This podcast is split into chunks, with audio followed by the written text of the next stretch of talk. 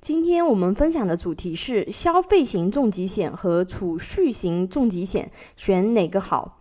不知道从什么时候开始啊，消费型保险仿佛成了保险业的一种时尚。不少客户找到我，直接就问。有没有消费型保险？我只买消费型保险，因为他们认为这样的保险性价比最高啊。每种方案保障到底有什么差异？其实他们压根不知道啊。互联网上把不带身故的重疾险叫做消费型保险，带身故保障的重疾险叫做储蓄型重疾。实际上，真正的消费型重疾险的概念并不是这个啊。严格来说，我们今天评测 PK 的是保障终身带身故的重疾险和不带身故的重疾险。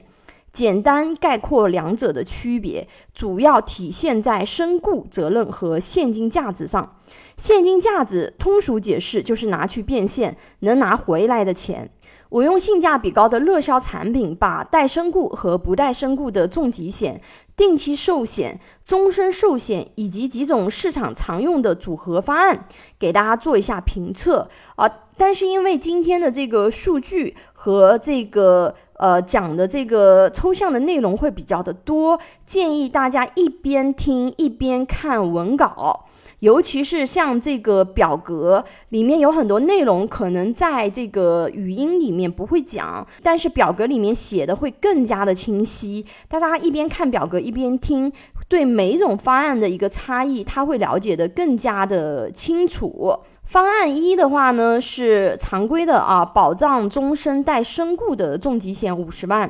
方案二是保障终身不带身故的重疾险五十万。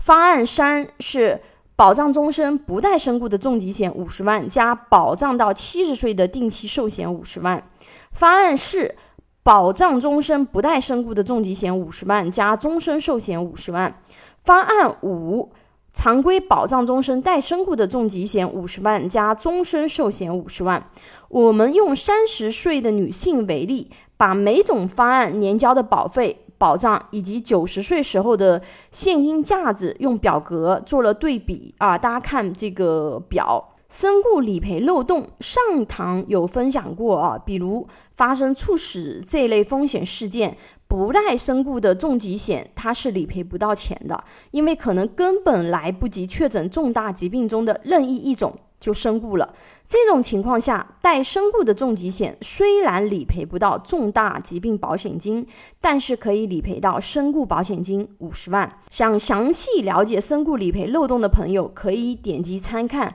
上一堂的不带身故的重疾险的坑。我们先对比一下方案一和方案三，这就是常规。带身故的重疾险和很多所谓啊大 V 推荐的不带身故重疾险加定期寿险的对比，方案一比方案三前期每年多交两千四百六十六元，正常缴完的情况下多交了七万多块钱啊，九十岁的时候方案一比方案三现金价值多了二十七万多。虽然说啊，它前期的话呢是多交了一点，但是到了后期，它的现金价值差距也是非常大的。七十岁以后，方案一的身故赔偿金是五十万，方案三的身故赔偿金是零。也就是说啊，如果七十岁以后发生身故，方案三之前交的钱有可能全部消耗掉。那现在的人活到七十岁，其实是一件很正常的一个事情。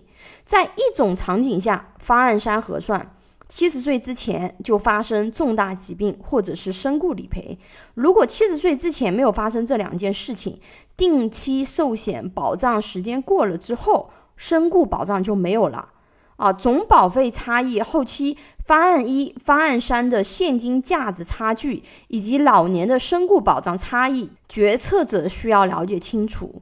呃，我的建议啊，不推荐方案二，因为有很大的理赔漏洞。当然了，如果说非要选择这种方案，理赔漏洞自己要了解清楚啊，毕竟决策者未来是自己承担后果的。方案三啊，适用于家庭现金流比较紧张又需要高保额的家庭。普通家庭建议选择一般人使用比较多的方案一啊，小康家庭建议使用方案四。中产家庭建议使用方案五，方案适合方案五知道的人比较少啊。不带身故的重疾险加终身寿的组合，这里要强调一下啊，这里的组合的两个险种是独立的啊，不是一些大厂做的终身寿为主险，附加险是重疾险，身故和重疾是共享保额的，只能赔其中之一。这其实和方案一带身故的重疾险保障是一样的，只是让消费者以为有两个保障，而且很多业务员并没有和客户讲过，两个只能够赔一个。啊，你的重疾险方案要怎么选呢？啊，可以关注下期分享的选择不同的重疾险老了的故事，也可以关注微信公众号“富贵成长记”，添加老师微信咨询。具体的很多的评测内容，因为语音去讲的话呢，比较的抽象，都写在表格里面了，大家可以去看一下它的一个差异。